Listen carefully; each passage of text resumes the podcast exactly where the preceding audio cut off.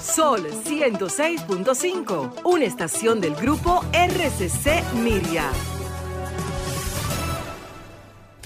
Cada domingo de 12 del mediodía a 1 de la tarde en la más interactiva, Modo Opinión. Una propuesta informativa donde podrás conocer los temas de actualidad política, empresarial, social y cultural, debatidos desde otra perspectiva. Modo Opinión, una propuesta informativa diferente. Domingo de 12 del mediodía a 1 de la tarde, por Sol, la más interactiva. Buenas tardes, muy buenas tardes, pueblo dominicano. Les habla un servidor, Samuel Sena, y les, eh, les saludo. Esto es Modo Opinión, el programa dominical más importante de la radio los domingos. Señores, eh, como de costumbre, deseándoles un excelente fin de semana, que hasta ahora está soleado, eh, pero deseándoles que estén bien, que estén con sus familias y, casi almorzando. Saludar a nuestra eh, compañera de panel, Julia Muñoz Alegre, a nuestra productora, Marcia Otaño, a Romer, quien es nuestro nuevo máster en los controles, y a Fernando Quesada tras las cámaras. Y también mandarle un caluroso saludo a quien fue por todos estos años nuestro hombre detrás de los controles, eh, Franklin Tiburcio, que le deseamos éxitos en, lo que sea que emprenda o, hacia donde vaya. Muy buenas tardes, Julia, ¿cómo te va? Muy buenas tardes, feliz domingo para todos, bendiciones a los que están pues trasladándose a otras provincias de la República Dominicana precaución, mucha precaución y a los que están en sus casas buen provecho y a los dominicanos en el exterior muchísimas gracias por el apoyo, por buscar nuestros videos y por compartirlo. Desde aquí les extendemos un caluroso saludo eh, y como también quería aprovechar para felicitar también a otro importante integrante de nuestro, de nuestro programa, fundador. Y amigo personal de nosotros. Un amigo eh, un líder, un profesional, un político, un esposo, un amigo, un hermano, eh, que hoy celebra un año más de vida. Una promesa no solamente de la política, sino para, todo el, desarrollo del país. Jean Luis Rodríguez. Jean Luis Rodríguez, que es el director de Portuaria, la Autoridad Dominicana Portuaria. Y también dirige RD Vial. Y ahora una nueva, una nueva asignación presidencial está manejando lo que es RD Vial, que también invitamos a la población a poder tener, a, bueno, a poder entrar en esta nueva modalidad de lo que tiene que ver los peajes. Eso tiene, eso se llama el, paso rápido, como conocidamente, popularmente en la calle, el paso rápido, que es este sticker de. No, no, pero él maneja. El sistema. Todo el RD vial, el tema de todos los peajes. Pero ha sido promover. No, no, eso, esa era una de las tareas pendientes que se tenían que eh, fíjate, el, tag del de, paso rápido valía como 3 mil pesos y ahora 250. Y hasta lo dijo que solamente eso es eh, dentro del costo operativo son 50 pesos. O sea que realmente ha democratizado y esos señores son juventud. Ya Luis Rodríguez, te mandamos un beso, un abrazo. A todo el que lo conoce, llámelo y escríbelo porque se lo merece. Así es. Y ahora vamos a las informaciones de mayor relevancia en eh, el acontecer nacional. La Policía Nacional investiga el origen de una explosión en uno de sus almacenes de armas. Tras producirse el día de ayer una explosión en el almacén número 2 del Departamento de Intendencias de Armas en el Palacio de la Policía Nacional, la Dirección General dispuso una investigación a fin de esclarecer la causa de los hechos. Según la nota de prensa, el seguimiento de estas investigaciones estará a cargo de la Inspectoría General de la institución. Preliminarmente se informó que el estallido provocó un conato de incendio, el cual fue sofocado por unidades del Cuerpo de Bomberos del Distrito Nacional, cuyos peritos se sumaron a las investigaciones para establecer el origen de la explosión. Yo creo que es una noticia muy importante que va a dar mucha tranquilidad al pueblo dominicano y es que la Dirección General de Pasaportes informó ayer sábado que al menos 11 empresas han decidido participar en el proceso de licitación para la adquisición de 1.050.000 libretas para evitar que se repita el caos de meses pasados ante la alta demanda del documento. La directora de la entidad, Digna Reynoso, sostuvo que actualmente el proceso de licitación está en una etapa de prepliego, donde aquellos interesados evalúan las condiciones planteadas por la organización. Ella también agregó que el, plie, el prepliego, que es que se sube a la página, las condiciones, solicitando a los interesados participar a través de la ley 340. Las personas entran, conocen todo eso, dan sus observaciones y, bueno, participan. Y yo creo que eh, ella agregó también para evitar el costo que están, bueno, pagando de trabajar horas extras, de amanecer. Ellos también dicen que esta semana también entra en licitación ya para términos eh, finales eh, esa licitación para poder dar esa respuesta a la demanda que ha tenido. Yo sé que, que muchos de nosotros, y me incluyo por personas muy allegadas a mi familia, han han, notado la situación lamentable que se ha dado en la dirección, pero que gracias a Dios se está haciendo. Bien. Señores, eh, en la mañana de hoy, desde temprano en la mañana de hoy, CLICID, el Centro Médico CLICID, ha estado haciendo una labor de responsabilidad social en el saneamiento de la cañada de las 800 en Altos de Arroyo Hondo. Quiero aprovechar para felicitar la iniciativa a Pablo Rosario Rojas, quien es el gerente general de CLICID, por eh, la iniciativa eh, voluntaria y espontánea de utilizar sus recursos personales para el saneamiento de eh, esa cañada de las 800, que me dicen, me informan, que inicia desde Herrera y que es la que desemboca en el río Isabela, pero también pasando por la parte del H5 de Arroyo Hondo, donde se encuentra Cuesta Hermosa, y que el pasado 4 de noviembre del año pasado eh, fue el epicentro de una catástrofe donde murieron eh, dos personas. Creo que este tipo de acciones hay que aplaudirlas, pero al mismo tiempo apoyarlas. Así que desde el Consejo de Desarrollo Económico y Social de Santo Domingo apoyamos a este miembro de nuestra organización en esas labores de saneamiento. Y bueno, en otro orden que también creo que es muy importante eh, hablar sobre la ampliación de la generación de Punta Catalina con planta solar de 60 megavatios. El coordinador central de la termoeléctrica Punta Catalina, el Celso Marrancini, informó ayer que se ampliará este gran proyecto de generación de electricidad en el país mediante la instalación de una planta de paneles solares muy importante que hagan ese, ese cambio de visión, que generarán 60 megavatios y dijo además que es de opinión que en esa misma sede deben de instalarse dos plantas más de 700 megavatios. Marrancini hizo este anuncio en el programa, lo, eh, bueno, en un programa que se hizo eh, en otro medio de comunicación, pero creo que es importante eh, compartir las buenas nuevas y que se estén buscando alternativas sostenibles. Así es. Señores, al tema de la electricidad. Este domingo, las condiciones del tiempo serán dominadas por los efectos de una vaguada que se aproxima hacia el territorio nacional, la cual generará aguaceros en diversas localidades del país.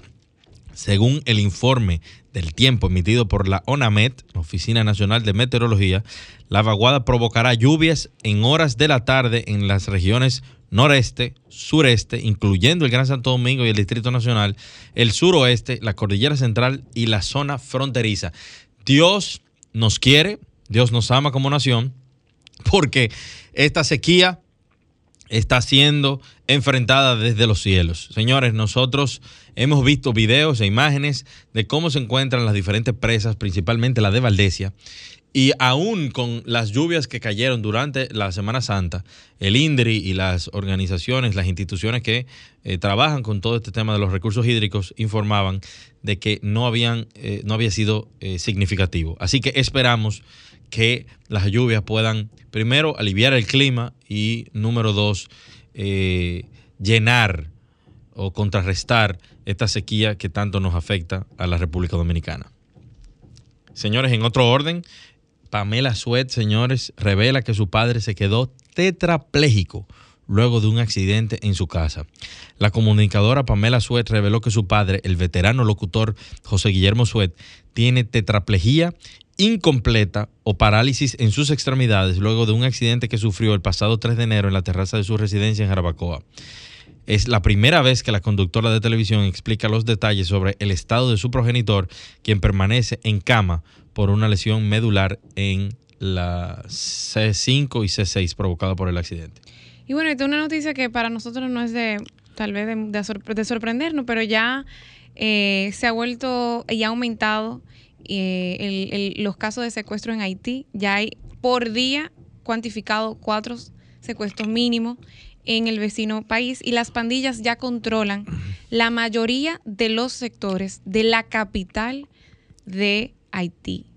La ONU busca, bueno, ayudas eh, económicas para poder apoyar al vecino país y dice que ya la ayuda humanitaria ha alcanzado ya unos 5,2 millones de haitianos en el labor. Se estima que el 80% del área metropolitana de la capital del Puerto Príncipe está bajo el control y la influencia de pandillas. Esto también un informe del Alto Comisionado de las Naciones Unidas para los Derechos Humanos, publicado en la tercera semana del mes pasado, indica que los combates entre las bandas se han vuelto cada vez más violentos y frecuentes. Y también ha dicho que además de que ha aumentado la violencia, un total eh, se han asesinado más de 531 personas, se han herido más de 300 y se han secuestrado casi alrededor de 300 personas en incidentes relacionados a las bandas que sucedieron principalmente en, en la capital haitiana. Esto es muy importante, son datos de los primeros 75 días de este año. Así que es muy, muy lamentable y yo creo que... Eh, y la comunidad internacional brilla por su ausencia. Así es. Dejando que ese tema corra hasta que esto se vuelva un colapso. Pero eh, vamos a una pausa y continuamos aquí en modo opinión. Adelante, Romer. 12.17 de la tarde, seguimos aquí en modo opinión. Señores, la tarde de hoy yo quiero hablar de un tema que creo que nadie en los medios de comunicación, solamente un artículo, vi en el periódico El Día, que se está refiriendo a esta situación. Y bueno, ya mi compañera Julia hablaba de la situación que está sucediendo en Haití. Se reportan un promedio de cuatro secuestros por día eh, la comunidad internacional en Belén con los pastores, mandando aviones, mandando tanquetas, y las bandas tomando territorio, eh, tomando control de todo el territorio. Se suma ahora un desarrollo progresivo de presencia musulmana en Haití. Y en principio, esto no es algo malo. Haití creo que tiene uno de los es uno de los países del mundo que más iglesias evangélicas tiene, que más iglesia católica tiene, y ahora tiene una amplia, eh, un amplio dominio eh, la religión musulmana. Pero esto, señores, es de considerar, porque independientemente de todo, hemos visto en el mundo eh, lo, que, lo que pasa cuando se utilizan este tipo de eh, estructuras eh, árabes para el fundamentalismo. Y eso tiene que llamarnos a eh, supervisión principalmente de nuestra frontera, fortalecer nuestros sistemas de seguridad y de inteligencia, porque la República Dominicana siempre se ha vendido como lo que es, una posición estratégica geográfica envidiable, que permite la conectividad hacia muchos países, el norte, hacia Europa, y Haití por su debilidad institucional, por eh, su estado fallido y por la situación de crisis eh, profunda en la que está en la actualidad, puede ser eh, susceptible a que estas influencias de fundamentalistas islámicos puedan crear y movilizar células a través de Haití cruzarlas hacia República Dominicana y salir hacia otros países con sus misiones eh, suicidas, con sus misiones de hacer daño a la humanidad. Nosotros tenemos que tener mucho ojo, tenemos que como nación fortalecer nuestras estructuras de inteligencia para prevenir lo que sea que pueda pasar. El informe o el artículo que leí habla de que estas eh, mezquitas y esta estructura están utilizando ya los mismos mecanismos que hacen los Estados Unidos con el tema del financiamiento. Ya se habla a la clara de que hay ONG, ONGs de universidades musulmanas y otro tipo de, instituciones y organizaciones fomentadas por el imán, que es un líder musulmán, el Bilal al-Habashi, de nacionalidad haitiana, pero que reveló que en el 2009 hasta la fecha ya existían instaladas 40 mezquitas musulmanas, de las cuales solo la organización que él, que él dirige ha levantado 18 gracias a apoyos institucionales de Turquía. Así que Erdogan está haciendo también sus aportes. Entre las organizaciones que están promoviendo la expansión del Islam en Haití se encuentran Life for Relief and Development. Suena muy americano, pero son árabes. Muslim Community Center en Nueva York. El International Human Care and Relief Organization de la Fundación Salam. Y eh, la universidad, muchos de estos jóvenes eh, en condiciones precarias de Haití están siendo enviados a la Universidad eh, Medina en Arabia Saudita. O sea que lo que sí sabemos es que hay dinero. Hay dinero para financiar eh, estas mezquitas, la expansión de las mezquitas y de, eh, del Corán, pero también sabemos que son caldos de cultivo para que se cuelen organizaciones criminales fundamentalistas islámicas de esas que creen en la Guerra Santa, y que se vinculan al ISIS, al Estado Islámico y a organizaciones como Al Qaeda. Es cuanto. Adelante, Romer.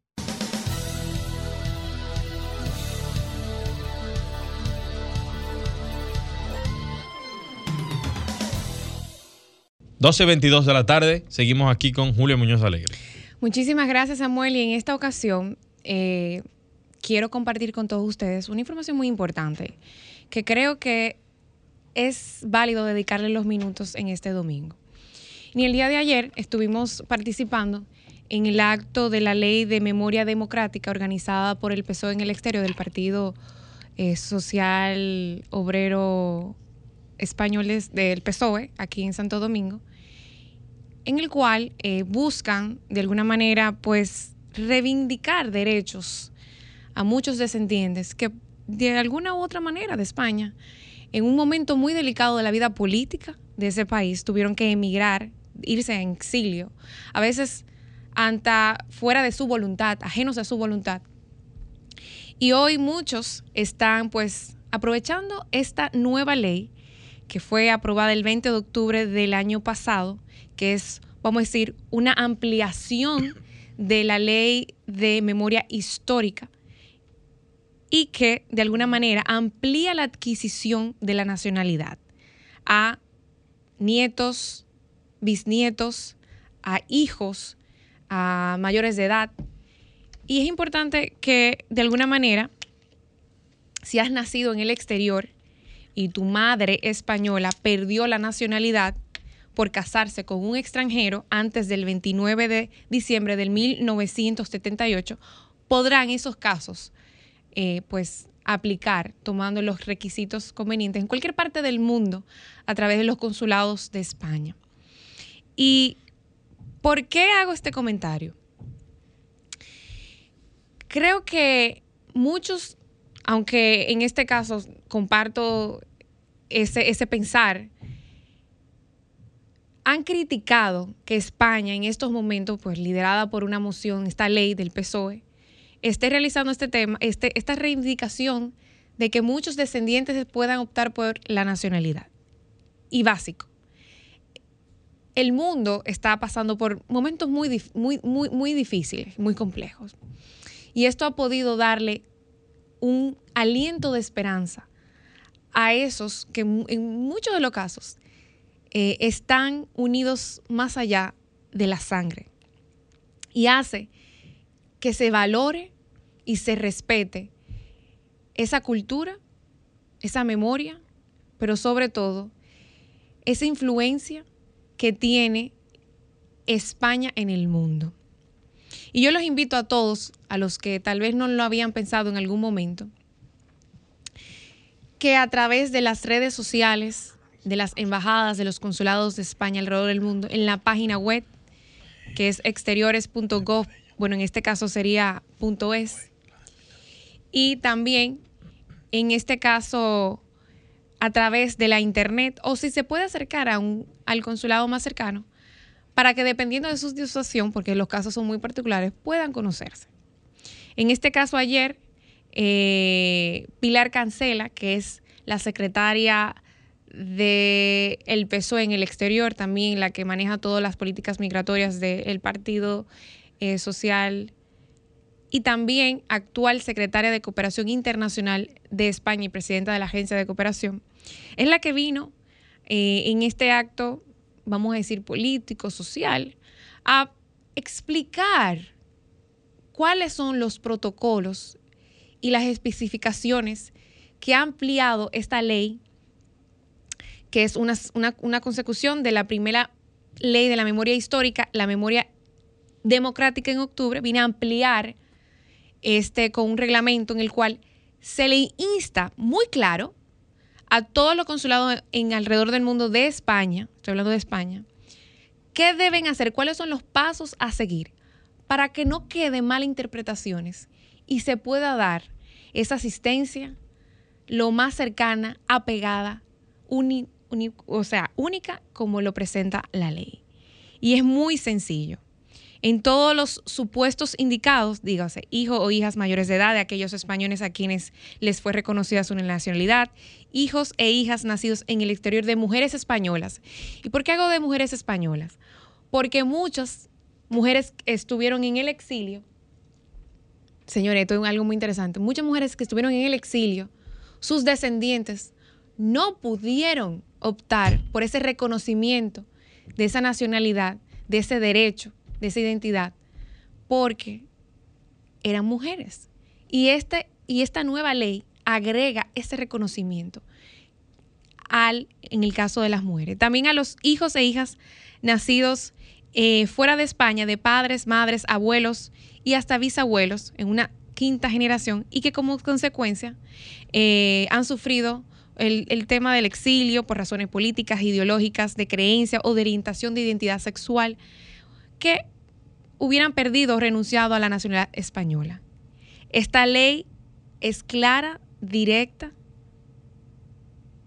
en cuáles son esos requisitos para que usted pueda optar. Así que yo invito a todos los que nos están escuchando a que si conoce una persona que es descendiente español o española, pueda acercarse a, esta ley, a los requisitos y a todas las informaciones que da para que pueda orientar y puedan optar por eso. Así que ha sido un, acto masivo llevado a cabo ayer en el Hotel Catalonia de Santo Domingo, donde estuvo una gran cantidad de personas. Eh, de todo eh, a nivel nacional y hasta internacional que aprovecharon este espacio para conocer los detalles. Así es, vamos a una pausa y continuamos aquí en modo opinión.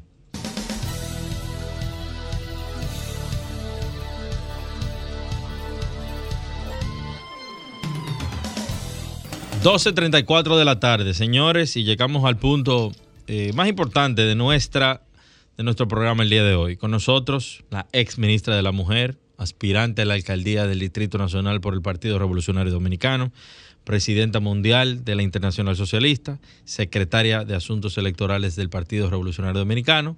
Con ustedes, nuestra gran amiga, Janet Camilo.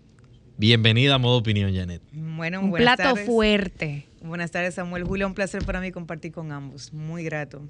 Qué bueno. Y un domingo, a media domingo, solamente ustedes, ¿verdad?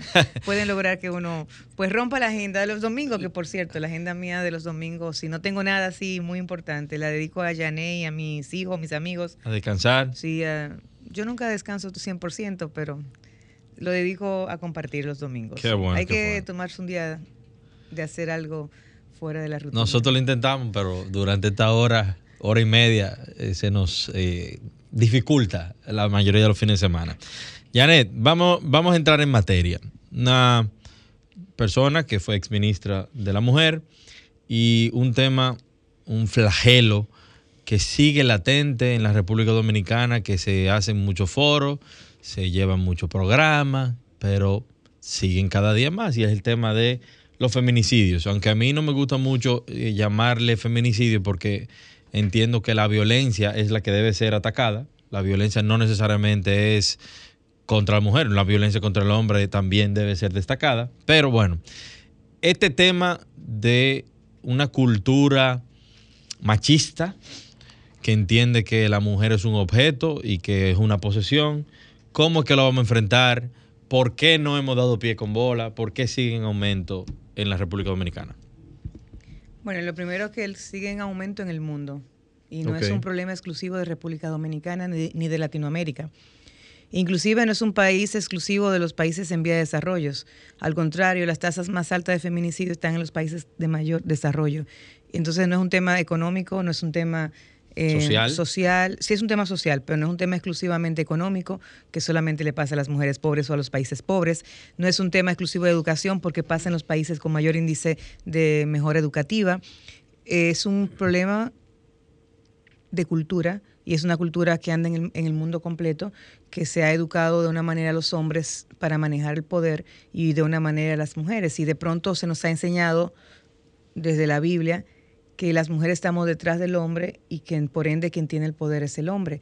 Entonces es un fenómeno que implica cambiar un modo de acción, de, de, compartir espacios, de compartir relaciones entre hombres y mujeres, que conlleva un proceso de educación, de aprender nuevos roles. Y no es sencillo, no es fácil. Aún los países con, de, con mejor eh, índice en el tema de igualdad, que son precisamente los países nórdicos, tú te das cuenta que son países que tienen una alta tasa de feminicidio también, inclusive cuando pasan los inviernos y comienzan a descongelarse las montañas, los lagos, comienzan a flotar los cuerpos de muchas mujeres. Lo que pasa es que nosotros somos ¿Qué? un país que no estamos conectados real y efectivamente con el mundo. O sea, tú me dices que Suecia, Noruega, Todos tienen una Dinamarca. Mira, de, la- Sí. de las, de las tasas más bajas de feminicidio están en España, pero ¿por qué nosotros conocemos lo de España? Primero porque este es un país eminentemente de habla hispana y que estamos conectados históricamente con España y uno le da seguimiento a España.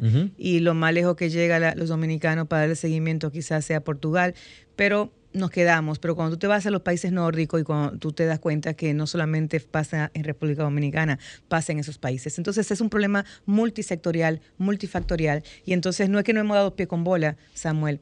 Es que para eso no hay una fórmula, no hay una receta. Yo siempre pongo el ejemplo del café porque a mí me gusta el café. Entonces tú de pronto tienes un sobre de café, tiene una greca, agua, fósforo para ha- hacerlo en una estufa de gas o en una estufa de leña.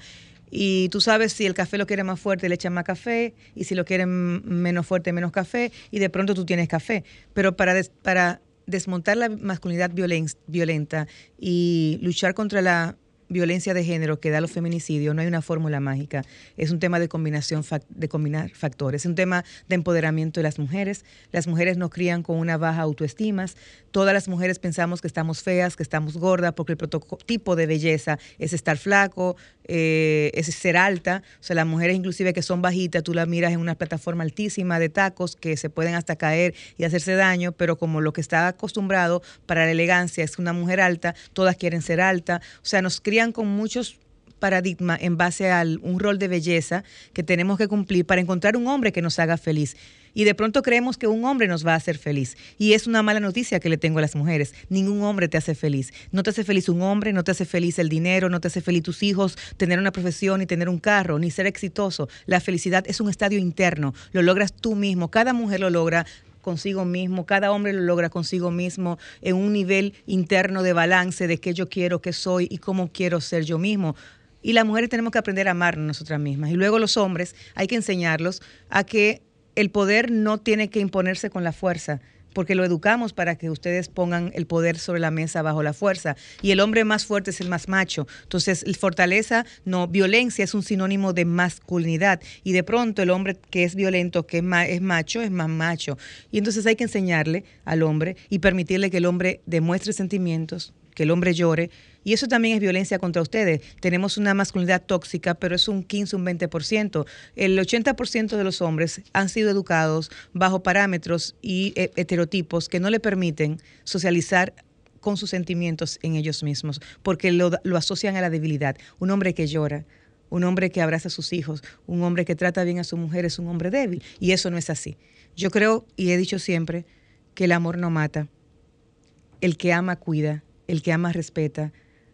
Cuando tú tienes algo que tú quieres mucho, una blusa, una computadora, un radio, un anillo, eh, algo que te dé un recuerdo interesante, tú lo cuidas y lo proteges y lo atesoras. Entonces, que nadie me diga que mata por amor. El hombre que mata, mata por celos, por un tema de pertenencia, mata por no aprender a desapegarse de las cosas, porque tampoco a ustedes lo enseñamos al desapego. Las mujeres nos enseñan el desapego, por eso nosotros perdonamos las infidelidades y seguimos con ustedes con infidelidades. Explícame eso, ¿cómo, Claro. cómo- cómo es esto? Mira, las mujeres, inclusive el tema de suicidio, cuando tú miras en las estadísticas psicológicas, te das cuenta que los hombres tienden más al suicidio que las mujeres, porque las mujeres vivimos en una curva de entrar y subir en depresiones, mientras que ustedes cuando entran en depresiones se profundizan mucho porque no se les ha educado a eso. Entonces ustedes no están acostumbrados al desapego.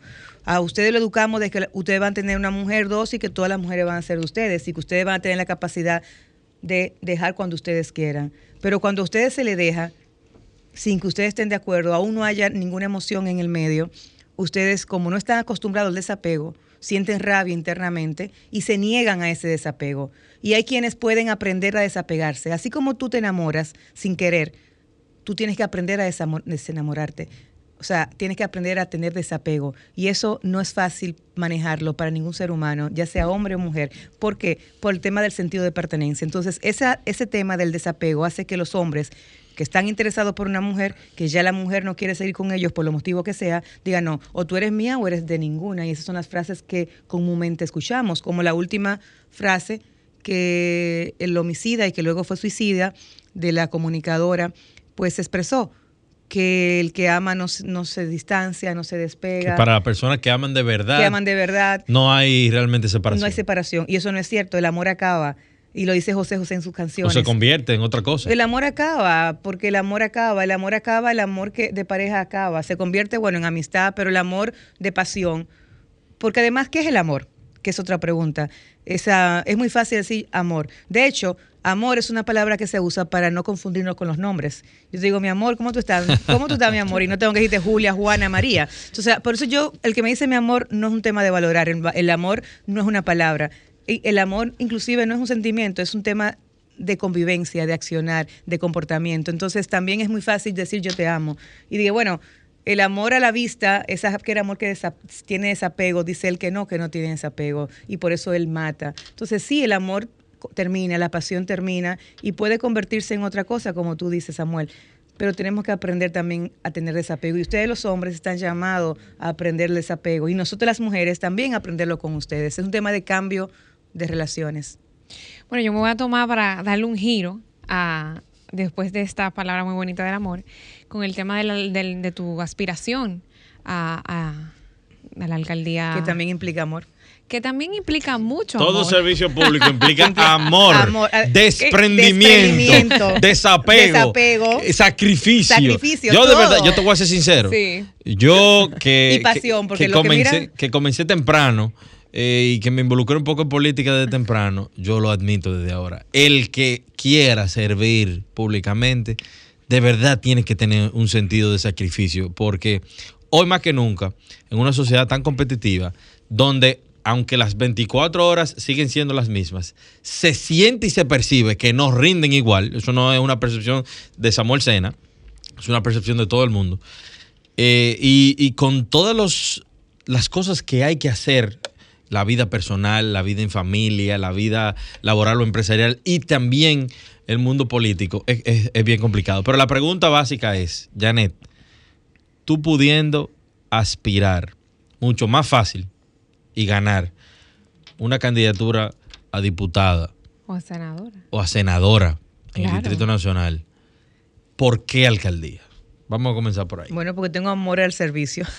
Sí, pero puede ser, también No, mira. lo- los legisladores tienen amor al servicio sí, también. no, no, no. Mira, yo aspiré una vez a diputada, es cierto. Pero en esta oportunidad del año pasado, cuando yo dije, bueno, hay un reinvention, ¿qué voy a hacer con mi carrera política? ¿Hacia dónde voy? ¿Qué voy, qué voy a aspirar en este proceso que viene? Pues yo, por supuesto, valoré todas las posiciones. Y, también valoré no aspirar a nada y bueno, de pronto construir un- una candidatura presidencial y uno llegar al marco de la gestión pública como lo he hecho yo como ministra. Y bueno, mira, yo creo mucho en que los políticos y las políticas tenemos que medirnos cada X tiempo con la población a la que le dedicamos el tiempo a través del servicio y la mejor forma de medirse son candidaturas, ¿verdad? Para que la gente vote, tenga la opción de votar o no por ti. Eso no significa que porque voten por ti menos o más te valoran más o menos, porque aquí, como el tema del voto es un clientelismo, de pronto la gente te valora mucho, pero tú no tienes el dinero para comprar el voto y no tienes la mayoría de votos. Aquí no se puede medir eso tan fácil como se puede leer en un libro. Reitero, por el tema del dinero y la cultura clientelar que hay, y además que el Estado es el, primer, el principal proveedor de empleos entonces todo el mundo quiere estar un quiere un empleo porque necesita dinero. Aquí no se trabaja el tema del emprendedurismo, de la, de la invención. Entonces aquí todo el mundo lo que quiere es ser parte de una nómina, de una empresa o de una del Estado. Entonces de pronto el que está en el Estado en nómina y aunque me valore como alcalde, no se va a echar en contra el gobierno que está votando por mí o haciendo campaña, aunque el voto sea secreto. O sea, son muchos factores. Pero hay, que, hay que ponerse en la palestra pública y hay que decirle a la población, yo estoy aquí a ver qué valora de ti. Bueno, entonces en ese sentido yo pensé en la alcaldía, porque en mi carrera política como trabajadora a favor de empoderar mujeres, le he dicho siempre a las mujeres que lo más parecido a una mujer en el tema político son las alcaldías. ¿A qué nos educan las mujeres? A tener una casa. En la casa es a limpiar, a educar, a tener seguridad. ¿Y qué es una alcaldía? Esa es una casa grande donde tú vas a qué? A limpiar, a procurar la seguridad, el embellecimiento, el cuidado del medio ambiente, la salud, la seguridad de tus hijos. Entonces, todos esos elementos que hacemos nosotros en la casa, lo hacemos en una alcaldía. Ahora, ¿qué tenemos que ponerle para o sea, que, técnicamente las mujeres lo hacen mejor? Bueno, no te voy a decir que técnicamente lo hacen mejor, porque un hombre puede hacerlo bien también, pero tiene mayor visibilización desde su formación a poder desarrollar una mejor labor, pero siempre y cuando tenga pasión. Una persona que no siente las cosas, que llega a las posiciones sin ese compromiso de por lo, por lo que yo quiero llegar, no es lo mismo que una persona que diga yo voy a esto porque yo quiero por esto. Entonces se necesita pasión. Las cosas grandes que se han hecho en la vida, los descubrimientos, lo han hecho gente que han tenido pasión por ello. Entonces yo decidí aspirar a la alcaldía. ¿Por qué? Porque como mujer puedo llevar a la capital nueva vez a tener retomar la ciudad para el peatón. O sea, nosotros hemos perdido la capital. La capital, la única parte que tú puedes caminar es la zona colonial. Y yo estuve anoche en la zona colonial y da pena la oscuridad que tiene la zona colonial. Da pena la inversión que se ha hecho en la zona colonial y que sus aceras estén desbaratando las esquinas de los adoquines y nadie dice nada. En las ciudades como la nuestra, donde hay turismo, tú miras que las alcaldías están pendientes de que si se desbarató un, adoquín de esa zona, que es el pulmón ahora mismo que te genera la economía, inmediatamente el turismo, inmediatamente hay una brigada para arreglarla. Aquí se dañan las cosas y nadie dice nada. Están poniendo luces nuevas y tú la ves apagadas porque se han dañado y no hay una brigada que vaya inmediatamente y la reponga. Aquí le hace falta gerencia a la capital. Y yo me considero una buena gerente, y no porque lo diga Janet Camilo, es que es mi historia de vida. Yo no soy una política inventada. Yo tengo ya muchos años en la política, en la palestra pública, y la sociedad dominicana sabe quién es Yane Camilo. Y si algo yo he podido construir en el camino mío es precisamente que donde llego trato de hacer una administración con buena gerencia económica del presupuesto, con una buena inversión del presupuesto, con una buena distribución presupuestaria. Y aquí manejamos cinco mil y pico de millones de pesos todos los años, eh, el presupuesto nuestro actualmente. Y sin embargo tenemos una capital que los barrios de la parte norte están abandonados, pero si está abandonada la zona colonial, que supuestamente es el pulmón de la ciudad, imagínate. Entonces yo decidí también que el PRD necesitaba en la capital un cuadro que representara el PRD, la marca PRD, y que pudiera ir a salir a buscar la simpatía del electorado dominicano en la capital, que el PRD lo ha perdido también. Pero también una mujer como yo que puede concitar alianzas y que puede concitar el voto de gente que no tiene que ser PRDista, porque yo tengo muchos amigos, quizás más amigos fuera del PRD que en el PRD, y que pueden hacer una apuesta porque creen la marca de los candidatos y las candidatas en esta época pesa mucho, por supuesto, pesa mucho también un los partidos políticos en la República Dominicana también. Entonces, por esas razones y porque además yo soy una mujer atrevida, que me ha gustado los desafíos, que me gusta y que entiendo que puedo hacer un buen papel en, en el rol de alcaldesa, salí y salí primero a construir un equipo y de hecho tengo un muy buen equipo de hombres y mujeres que hemos ido sumando poco a poco y luego he salido y estoy saliendo a contarle a la gente cuál es mi propuesta y a escuchar a la gente qué les hace falta en cada sector y qué podría yo presentarle como propuesta para que ellos mejoren y podamos lograr una capital donde todos podamos vivir más y mejor. En esos recorridos que tú has hecho continuamente, qué es lo que la gente dice. Porque ahora están de las encuestas, porque venimos a, ahora a los procesos políticos. Pero yo siempre, a mí siempre me llama la atención de que muchas veces los principales temas que nosotros vemos en los medios, no necesariamente, muchas veces no necesariamente son los temas que realmente a la gente le importa. Por ejemplo, recientemente salió la Gallup y, algo sorprendente es que la mayoría de las personas eh, reconoce como el principal aporte o la principal ejecutora del gobierno ha sido la lucha contra la corrupción. Pero ese es el tema número 6 en importancia de las personas, porque el primero es el alto costo de la vida, la inflación, el segundo la inseguridad, el tercero está el desempleo. Entonces, muchas veces la clase política y muchas veces el empresariado está divorciado de la realidad. ¿Qué la gente te, comenta? Al mismo tiempo de que esa encuesta Galo dice eso, dice el 77% de los entrevistados dice que en este gobierno también hay mucha corrupción. ¿Qué significa? Que la gente entiende que la corrupción sigue. Entonces, ese es el problema. Y la clase política es la apuesta de cambiar esa percepción, pero esa percepción no se cambia solamente llevando a la justicia a los pasados, se cambia también con el ejemplo. Mi abuela decía que el mejor método para enseñar es el ejemplo. Entonces, tú no le puedes exigir al otro lo que tú no haces. Entonces, primero limpiamos la casa para exigirle al otro que tenga la casa limpia. Mira, ¿qué te dice En los recorridos, la gente, por ejemplo, yo estuve esta semana en el Luperón y estuve en una cuadra por la calle 6 Oeste y me decían por ahí que ellos necesitaban en esa calle que se pusieran tres policías acostados. ¿Por qué? Porque los motoristas y los carros pasan muy rápido y ahí al final de la calle hay un área donde hay muchos colmados y la gente va a divertirse. Entonces ellos tienen niños y niñas y tienen personas mayores con peligro a que cualquier motorista que pase tan rápido por ahí se lo lleve. Entonces dicen que ellos tenían policía acostado, pero que un gobierno pasados cuando hubo eh, alza en, lo combustible, recuerda que hubo una campaña de quitar los policías para economizar supuestamente gasolina.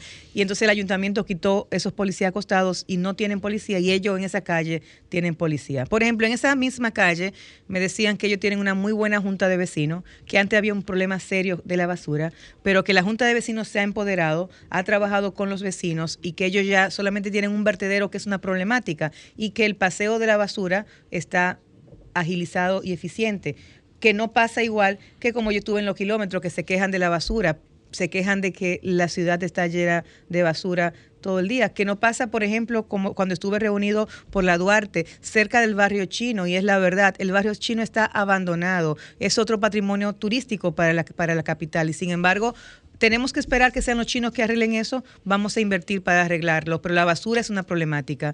Una problemática es la inseguridad, todo el mundo habla de la inseguridad, pero al hablar de la inseguridad habla de la poca iluminación que tiene la capital. O sea, es una realidad, la capital es una de las ciudades más oscuras de la región y hay que invertir en iluminación, no solamente para las avenidas que están apagadas, sino para las calles. Y por ejemplo, decían ellos que no tenían áreas para que sus niños se divirtieran, por ejemplo, por el Luperón que el parque más cerca es el que está en la Pedro Livio con Duarte, pero que sin embargo ellos no pueden llevar a sus niños ahí porque no hay seguridad. Ahí hay muchos piperos, hay mucho tema de, droga, la, la, policía lo sabe, no hace nada, pero tampoco hay policía. ¿Y dónde está la policía municipal? Entonces es un tema también de que no solamente es embellecer los parques, es hacerlo seguro para que la familia pueda disfrutarlo. Y que, otra cosa que también es importante es que la gente demanda espacio de esparcimiento en los barrios. Ellos dicen que tienen obligatoriamente que bajar al malecón, a la parte de Huivia, de la Plaza Barón o al, o al a la zona colonial, porque en los sectores de ellos no se han hecho áreas recreativas para ellos divertir y para salir el tiempo de ocio a dedicarlo con su familia. O sea, cada lugar tiene necesidades diferentes. Yo estuve en los girasoles y por ejemplo hay una sequía grande y los girasoles necesitan agua, pero el agua no es, un, no es una responsabilidad del ayuntamiento. Sin embargo, los municipios lo entienden porque antes la CAS era del ayuntamiento. Lo que pasa es que ya hay muchas cosas que eran responsabilidades del ayuntamiento que la gente no sabe que no son y que legislaciones lo han quitado, como es el tema del agua, como es el tema del tránsito y otros más. El tema del drenaje pluvial el tema de la limpieza de los inbornales también y de la destrucción de muchos inbornales. O sea, estamos hablando que nosotros estamos esperando que llegue otro viernes negro, como aquel 4 de noviembre. Como pasó en Fort Lauderdale. Claro, como el pasado 4 de noviembre, el año pasado. Y sin embargo, no se ha hecho una, no se ha sentado a la mesa. Tú que participas mucho en diálogo y Julia también, no hemos visto que se sienten los, el gobierno central y el gobierno municipal a decir, bueno, la municipalidad no tiene para desarrollar el remozamiento de la parte de drenaje pluvial. Pero con el gobierno vamos a hacer un plan y el plan vamos a comenzarlo por tal parte, vamos a hacer tales acciones. No se ha hecho nada. Estamos como esperando que llegue otro y salgamos luego en motores con capas de agua a, a, brindar fundita de comida. Eh, Janet, el tiempo lamentablemente se nos acabó, pero te queremos agradecer el tiempo y, y que hayas eh, elegido modo opinión para hablar de tus propuestas a la alcaldía del Distrito Nacional. Este programa está abierto para en cualquier otra ocasión que quieras anunciar eh, y, hablar de, lo que hace falta para mejorar el Distrito Nacional. De verdad, muchísimas gracias. Gracias a usted, gracias Julia. Julia muy activa, siempre la veo, anoche estuvimos juntas. De mujeres como ella y jóvenes como tú, los dos necesitamos este país para seguir trabajando, para tener mejores eh, políticos y políticas y por supuesto mejores políticas públicas. Muchas gracias. Señores, esto fue todo. Fue todo por hoy. Quédense con Arquitectura Radial.